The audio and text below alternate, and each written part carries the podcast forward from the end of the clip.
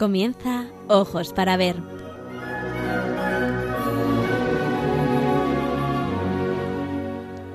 Hoy dirigido por María Ángeles Sobrino.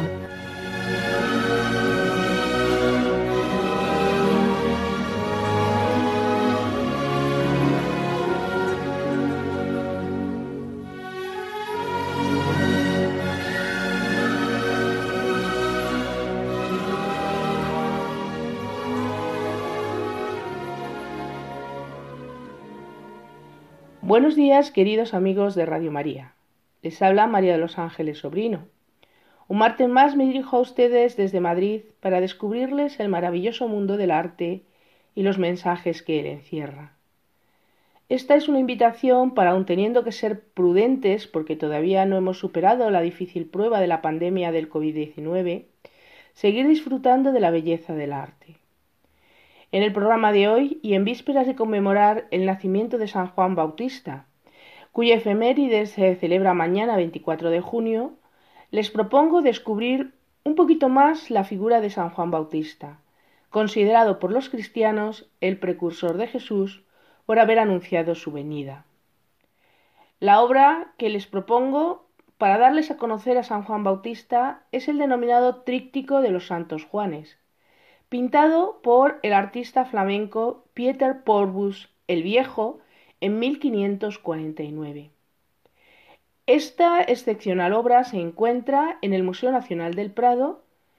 Habitualmente está expuesta en la sala 57A. Aquellos de ustedes que deseen visualizar la obra mientras se desarrolla este programa pueden hacerlo a través de Twitter arroba Radio María.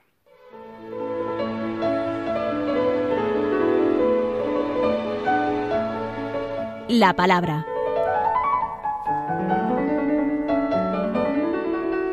La historia de San Juan Bautista es narrada en los cuatro evangelios canónicos. El texto escogido procede del Evangelio de San Lucas, capítulo 1, versículos del 5 al 20, en el que el evangelista relata el anuncio del nacimiento de Juan Bautista. Dice así, en los días de Herodes, rey de Judea, había un sacerdote de nombre Zacarías, del entorno de Abías, casado con una descendiente de Aarón, cuyo nombre era Isabel. Los dos eran justos ante Dios y caminaban sin falta según los mandamientos y leyes del Señor. No tenían hijos, porque Isabel era estéril, y los dos eran de edad avanzada. Una vez que oficiaba delante de Dios, con el grupo de su turno, según la costumbre de los sacerdotes, le tocó en suerte a él entrar en el santuario del Señor a ofrecer el incienso. La muchedumbre del pueblo estaba fuera rezando durante la ofrenda del incienso, y se le apareció el ángel del Señor, de pie a la derecha del altar del incienso. Al verlo, Zacarías se sobresaltó y quedó sobrecogido de temor. Pero el ángel le dijo no temas, Zacarías, porque tu ruego ha sido escuchado. Tu mujer Isabel te dará un hijo, y le pondrás por nombre Juan. Te llenarás de alegría y gozo, y muchos se alegrarán de su nacimiento, pues será grande a los ojos del Señor. No beberá vino ni licor, estará lleno de Espíritu Santo ya en el vientre de su madre y convertirá a muchos hijos de Israel al Señor, su Dios. Irá delante del Señor con el espíritu y poder de Elías, para convertir los corazones de los padres hacia los hijos y a los desobedientes a la sensatez de los justos, para preparar al Señor un pueblo bien dispuesto. Zacarías replicó al ángel, ¿Cómo estaré seguro de eso? Porque yo soy viejo y mi mujer es de edad avanzada. Respondiendo el ángel le dijo, Yo soy Gabriel, que sirvo en presencia de Dios.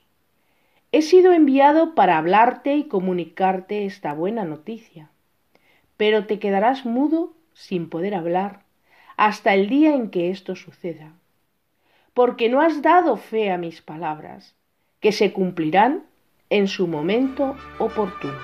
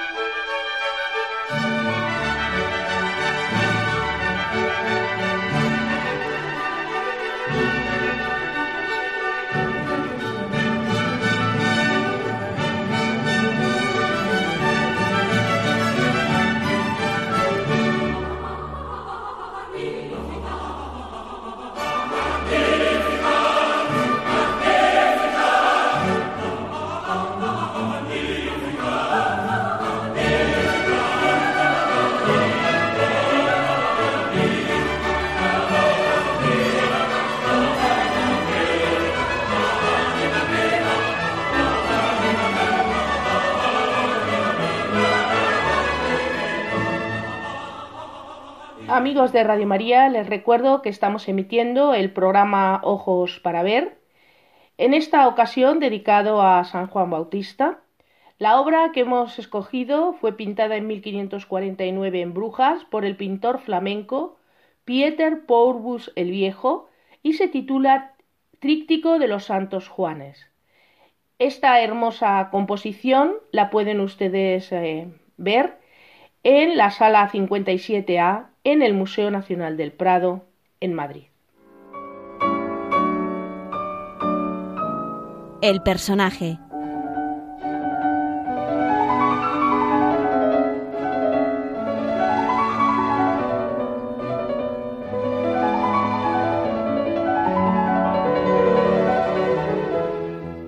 La tradición cristiana dice que Juan el Bautista nació seis meses antes Jesús.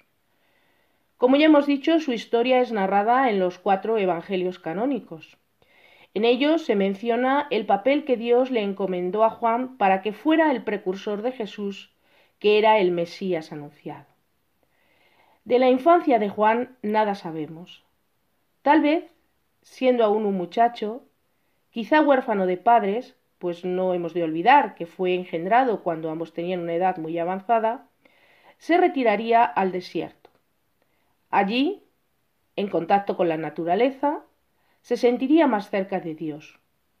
Su juventud la dedicaría a la penitencia y la oración. En el tiempo que pasó en el desierto, como vestido solo llevaba una piel de camello y se alimentaba de aquello que la providencia le proporcionaba, frutos silvestres, raíces, langostas y miel silvestre. Juan no conocía a Jesús, a pesar de que la historia del arte nos haya dejado imágenes hermosísimas del encuentro entre ambos siendo niños, por ejemplo, las Sagradas Familias de Rafael de Urbino o el maravilloso cuadro Los Niños de la Concha de Murillo. Estas son creaciones artísticas auspiciadas por la Iglesia Católica con la finalidad de hacer más comprensibles a los fieles los papeles de ambos en la misión que Dios les había encomendado. El Espíritu Santo anunció a Juan que lo vería en el Jordán y le dio una señal para que lo reconociera. Aquel sobre quien vieras que me poso en forma de paloma, ese es. Hacia el año 28 se fue a la ribera del río Jordán conducido por el Espíritu Santo para predicar un bautismo de penitencia. Habiendo llegado al Jordán, se puso a predicar a las gentes diciendo, Haced frutos dignos de penitencia, y no estéis confiados diciendo, Tenemos por padre a Abraham, porque yo os aseguro que Dios es capaz de hacer nacer de estas piedras hijos de Abraham. Mirad que ya está el hacha puesta a la raíz de los árboles, y todo árbol que no dé fruto, buen fruto, será cortado y arrojado al fuego. Y las gentes le preguntaban, ¿qué es lo que debemos hacer? A lo que él contestaba, el que tenga dos túnicas, que reparta con quien no tenga ninguna, y el que tenga alimentos, que haga lo mismo. Yo os bautizo con agua, para moveros a la penitencia, pero el que ha de venir después de mí es más poderoso que yo, y yo no soy digno ni siquiera de soltarle la correa de sus sandalias. Él es el que ha de bautizaros con el Espíritu Santo. Al día siguiente vio Juan a Jesús que venía a su encuentro, y al verlo dijo a los que estaban con él, He aquí el Cordero de Dios, que quita el pecado del mundo. Este es aquel de quien yo os dije. Detrás de mí vendrá un varón, porque existía antes que yo. Entonces Juan atestiguó diciendo, He visto el Espíritu en forma de paloma descender del cielo y posarse sobre él. Yo no lo conocía pero el que me envió a bautizar con agua me dijo, aquel sobre quien vieres que baja el Espíritu Santo y posa sobre él, ese es el que ha de bautizar con el Espíritu Santo. Yo lo he visto y por eso doy testimonio de que Él es el Hijo de Dios. El mensaje de Juan el Bautista inquietaba a las autoridades de Jerusalén, concretamente a Herodes Antipas, tetrarca de Galilea. Herodes Antipas estaba casado con Herodías, la esposa de su hermano Filipo. Herodías se había divorciado de su primer esposo y se había casado en segundas nupcias con su cuñado. Entonces Juan el Bautista fue a ver a Herodes y le recriminó su comportamiento diciendo, No te es lícito tener por mujer a la que es de tu hermano, además de recriminarle otros malos comportamientos. Los judíos empezaron a sospechar si Juan sería el Cristo que tenía que venir y enviaron a un sacerdote a preguntarle, ¿Tú quién eres? Él confesó claramente, yo no soy el Cristo. Insistieron, pues ¿cómo bautizas? Juan respondió diciendo, yo bautizo con agua, pero en medio de vosotros está uno a quien vosotros no conocéis. Él es el que ha de venir después de mí. Por ese tiempo llegó Jesús a Galilea, perdón, de Galilea al Jordán en busca de Juan para ser bautizado. Juan se resistía a ello diciendo, yo no debo ser bautizado por ti. Perdón, yo debo ser bautizado por ti. ¿Y tú vienes a mí? A lo cual Jesús respondió, déjame hacer esto ahora. Así es como conviene que nosotros cumplamos toda justicia. Entonces Juan condescendió con él. Habiendo sido bautizado Jesús, al momento de salir del agua, observen el cuadro, y mientras hacía oración, se abrieron los cielos, y se vio al Espíritu de Dios que bajaba en forma de paloma y permaneció sobre él. Y en aquel momento se oyó la voz del cielo que decía, Este es mi Hijo muy amado, en quien tengo todas mis complacencias. Mientras esto acontecía en la ribera del río Jordán, Herodías instigaba a Herodes para que matara al Bautista. Se sentía amenazada. Las presiones de Herodías sobre Herodes Antipa debieron ser tan fuertes que finalmente Herodes envió a su ejército al Jordán para apresar a Juan lo encarceló, pero no se atrevía a matarlo, pues le consideraba un hombre justo. No obstante, Herodes estaba sorprendido y preocupado por lo que decía Juan. Herodías le odiaba y quería su muerte. Solo necesitaba esperar el momento. Estando Juan en la cárcel y viendo que algunos de sus discípulos tenían dudas respecto a Jesús, los mandó a él para que los fortaleciera en la fe. Días más tarde llegó el cumpleaños de Herodes y se celebró un gran banquete. Y al final del mismo entró la hija de Herodías, Salomé, y bailó en presencia de todos, de forma que su danza agradó mucho a los invitados, y principalmente a Herodes Antipas. Entonces el rey juró a la muchacha, Pídeme lo que quieras y te lo daré, aunque sea la mitad de mi reino. Ella salió fuera y preguntó a su madre, ¿qué le pediré? Herodías vio la ocasión de conseguir del rey lo que tanto ansiaba y le contestó a su hija, pídele la cabeza de Juan el Bautista. La muchacha, entrando de nuevo en el salón, le dijo al rey, quiero que me des ahora mismo en una bandeja la cabeza de Juan el Bautista. El rey se dio cuenta del error que había cometido, porque se veía forzado a hacer algo que no quería hacer, matar a Juan el Bautista. Pero a causa del juramento, y para no desairarla, llamó a la guardia y les ordenó que fuesen a la cárcel, lo decapitaran y entregaran la cabeza de Juan a la muchacha. Los discípulos de Juan tomaron el cuerpo y lo enterraron en una tumba. Si han seguido atentamente la historia de Juan, habrán observado que existen numerosos paralelismos entre el arresto, la ejecución y el entierro de Juan y de Jesús. En cuanto a sus reliquias, varios lugares afirman y han afirmado poseer la cabeza de Juan el Bautista.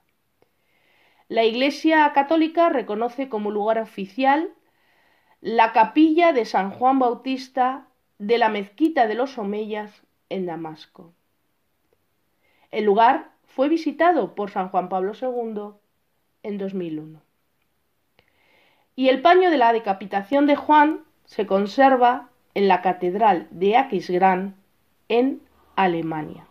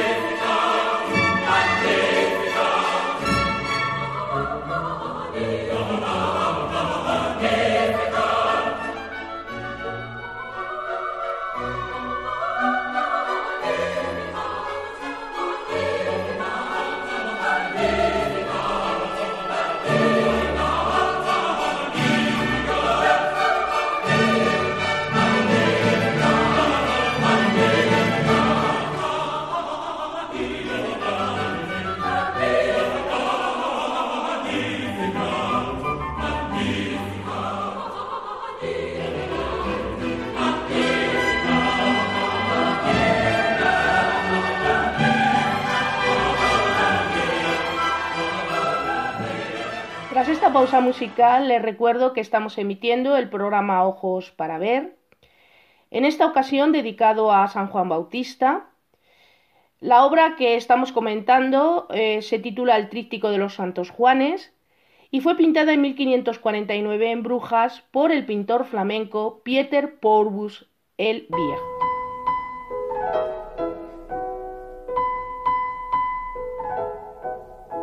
La obra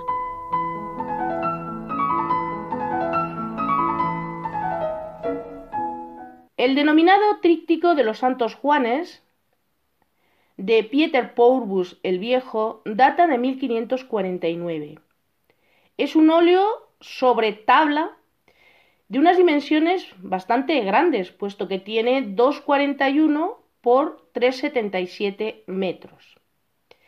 Esta pieza tiene una enorme importancia debido a su tamaño, su excepcional estado de conservación y por lo que significa como ejemplo de pintura de transición al manierismo en la escuela flamenca.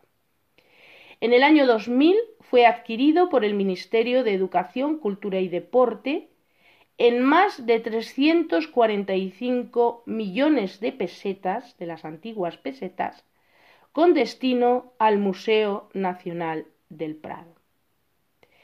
Esta obra fue dada a conocer en 1984, cuando la misma se encontraba en una colección particular en Barcelona. En España se conservan varias obras ejecutadas por Pieter Pourbus.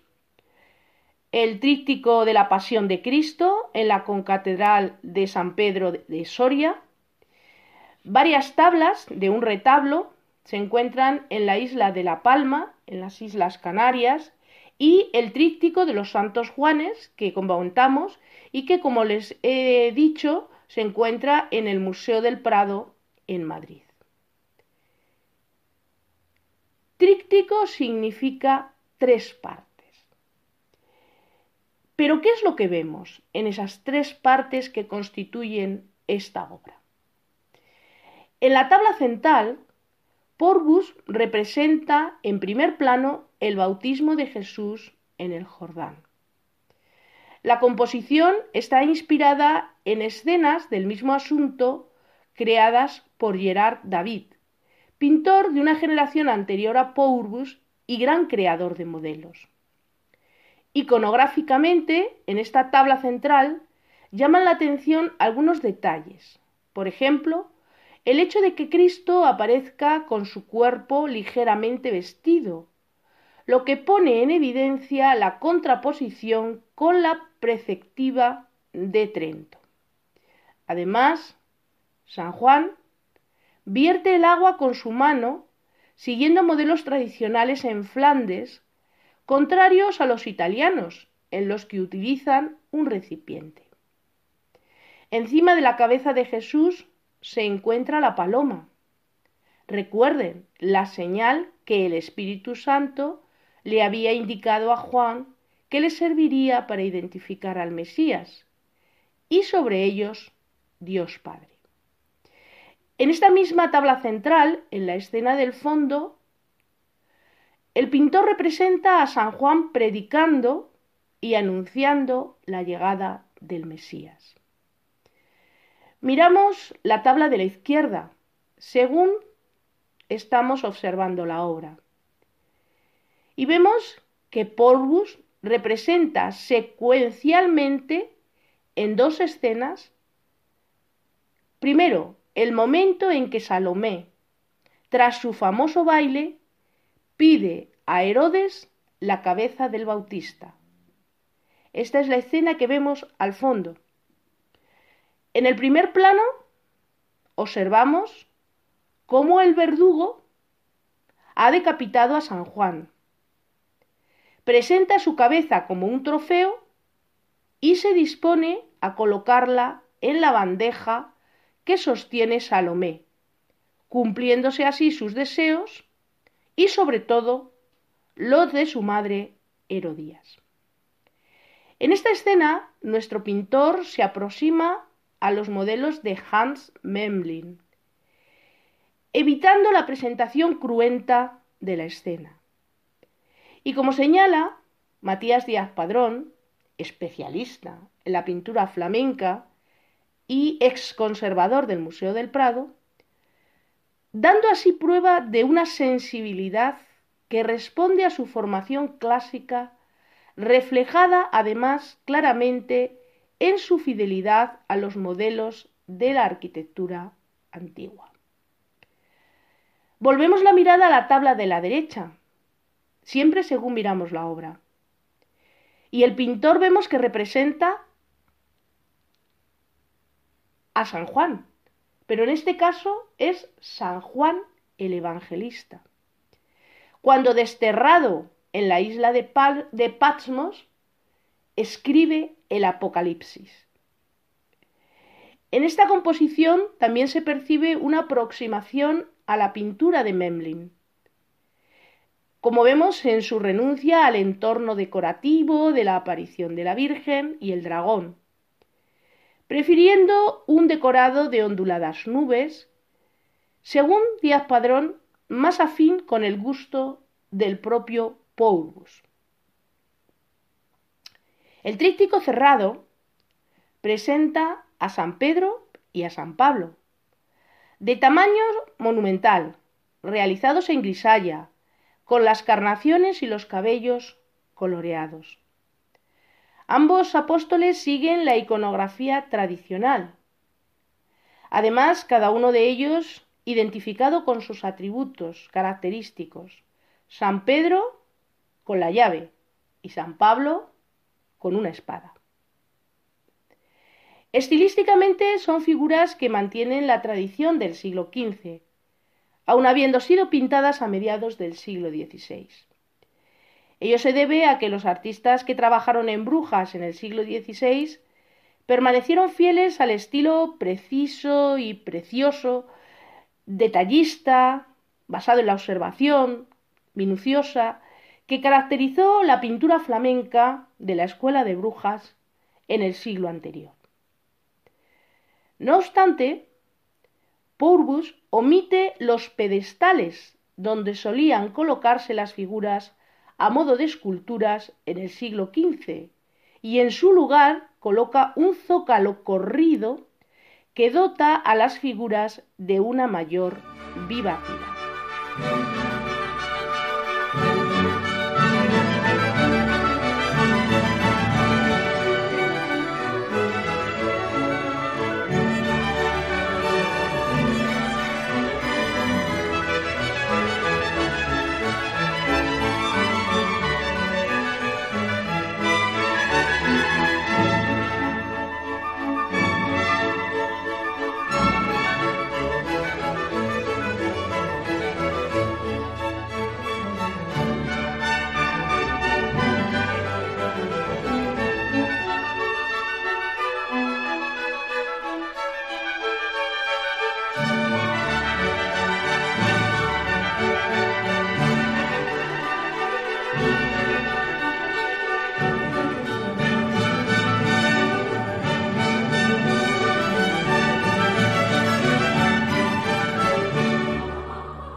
Amigos de Radio María, están escuchando el programa Ojos para Ver, en esta ocasión dedicado a San Juan Bautista.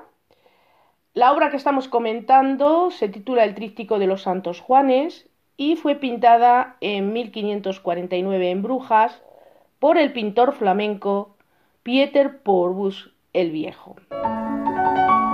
La vida del pintor.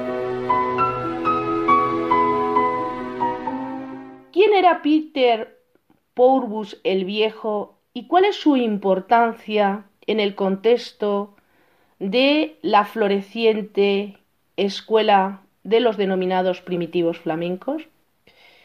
Bien, pues Pourbus el Viejo nació en Gouda, en Holanda, entre 1523 o 1524 y murió en Brujas, Bélgica, en 1584.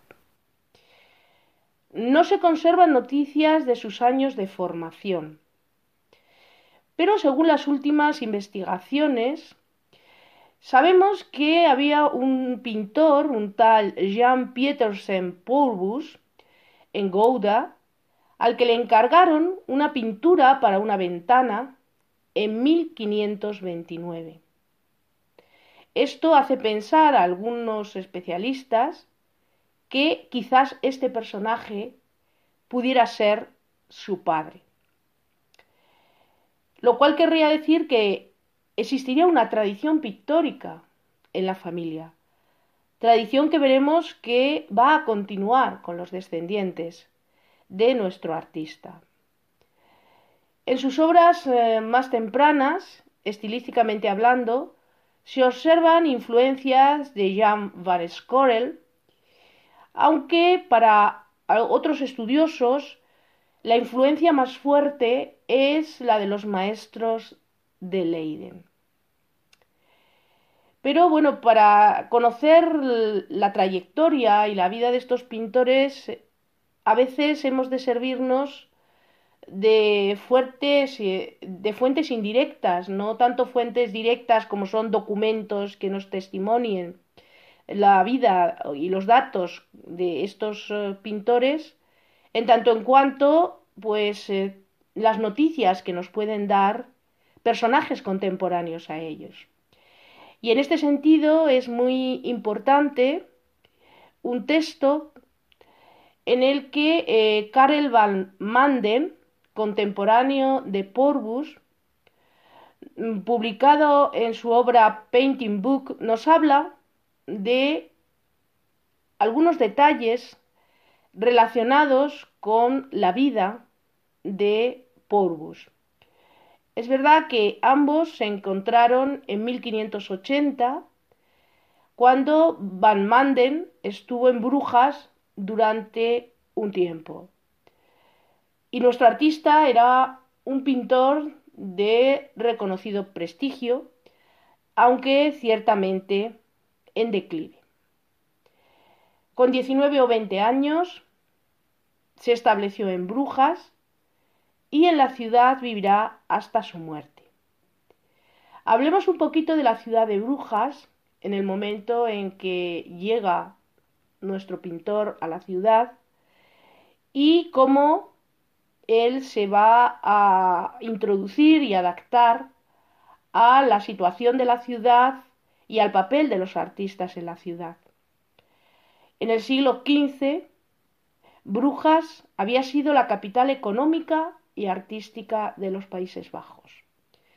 Sin embargo, a finales de ese siglo XV comenzó el declive de la ciudad debido a la sedimentación gradual del estuario del río Zwim, que impedía la llegada de los barcos, la competencia con el puerto de, Amberes era enorme, además también estaba destacando ya en este momento la ciudad de Gante, y a ello tenemos que añadir también la crisis de la industria textil. Eh, recuerden esos encajes maravillosos que podemos ver en los retratos hechos por los pintores del siglo XV. En la segunda mitad del siglo XVI, la antaño próspera ciudad de Brujas tuvo que enfrentarse a una recesión económica sin precedentes, con unos comerciantes internacionales que huían de la ciudad. Sin embargo, a pesar de esta situación, Brujas supo mantener su reputación artística internacional a través de la invención y del arte de pintores como Pieter Pourbus el Viejo.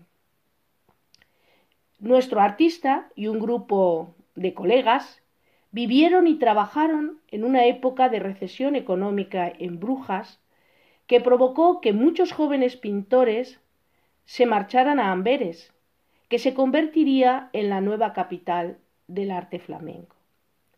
Sin embargo, Brujas, lejos de hundirse artísticamente, pronto desarrolló un nuevo estilo que ayudó a establecer su fama internacional.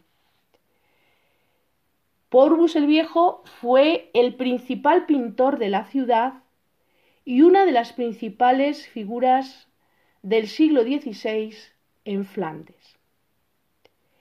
En 1543 fue admitido en el gremio de pintores de la ciudad como maestro extranjero.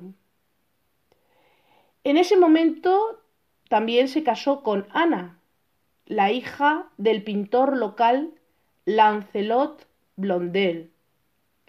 Este matrimonio fue muy ventajoso para el artista, porque le permitió acceder a las personalidades locales, crearse una reputación e impulsar su carrera como pintor en la ciudad. No olvidemos que estaba considerado como pintor extranjero. Ejerció su profesión en la ciudad de Brujas durante más de 40 años. Estableció un amplio taller en el que colaboraron con él su hijo, Franz Pourbus el Viejo, que nació en 1545 y murió en 1581, es decir, murió antes que su padre. Recuerden que Porbus el Viejo murió en 1584. Y su nieto también trabajó con él, Franz Pourbus el Joven, que nació en 1569 y murió en 1622. Además de estos familiares directos, de nuestro artista, colaboraron con él otros pintores. Alguno incluso llegó a liderar la escuela después de él, y lo veremos.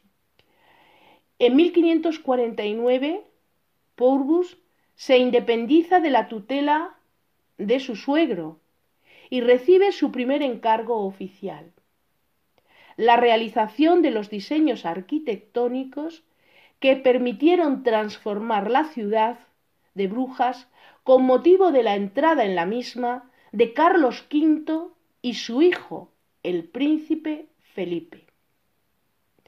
Además, realizó obras para el mausoleo de Margarita de Austria, en el convento de la Anunciación en Brujas. Poco a poco Pourbus se fue convirtiendo en el retratista más popular entre las clases altas de Brujas. Además, fue pionero en la realización de los retratos de grupo.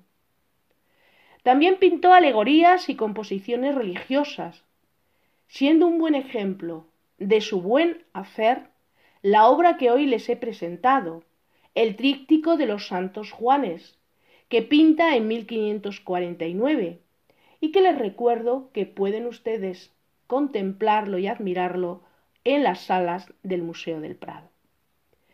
A partir de la década de 1550 se produce un cambio en su estilo. Aparecen en sus pinturas rasgos manieristas. ¿Esto qué quiere decir?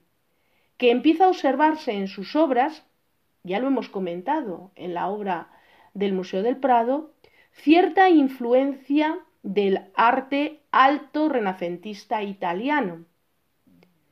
¿Cómo hacían sus compañeros en Amberes, entre ellos el líder de la escuela, Franz Floris. La gran empresa final de su vida fue el gran mapa de la libertad de Brujas, que comenzó en la década de 1560 y finalizó en 1571. Supuso un grandísimo esfuerzo para él. Durante ese tiempo, sus discípulos abandonaron el estudio del maestro y se independizaron. Su hijo Franz se marchó a Amberes en 1569 a hacer fortuna como pintor y su discípulo Antonius Claesiensis llegó a ser el pintor oficial de la ciudad de Brujas en 1570. Pieter Pourbus el Viejo murió en enero de 1584, víctima de una de las plagas que asoló la ciudad de Brujas en la época.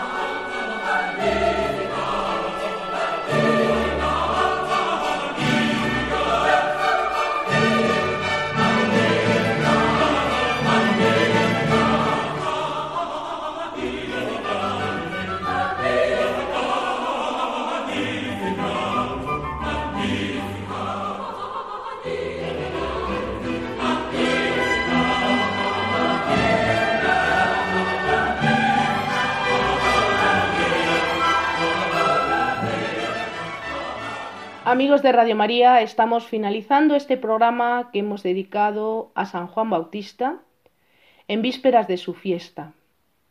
En él hemos comentado la obra Tríptico de los Santos Juanes de Pieter Porbus. Nos hemos adentrado en la historia de San Juan Bautista, su misión como precursor del Mesías y su trágica muerte. Hemos glosado la vida del artista creador de la obra que nos ha permitido eh, hablar de San Juan Bautista y hemos contextualizado dicha obra y a su autor buceando brevemente en la historia de la hermosísima ciudad de Brujas en el siglo XVI. La música que ha acompañado esta presentación ha sido el Magnificat de Juan Sebastián Bach. Me despido de todos ustedes esperando que el programa haya sido de su agrado e interés y dándole las gracias una vez más por acompañarnos.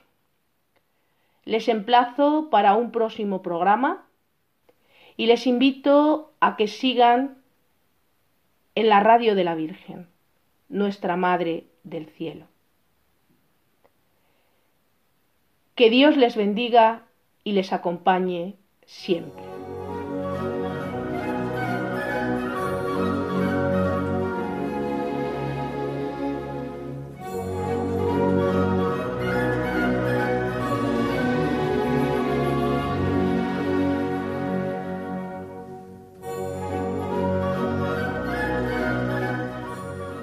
Hasta aquí, queridos oyentes, ojos para ver. Hoy con la dirección de María Ángeles Sobrino.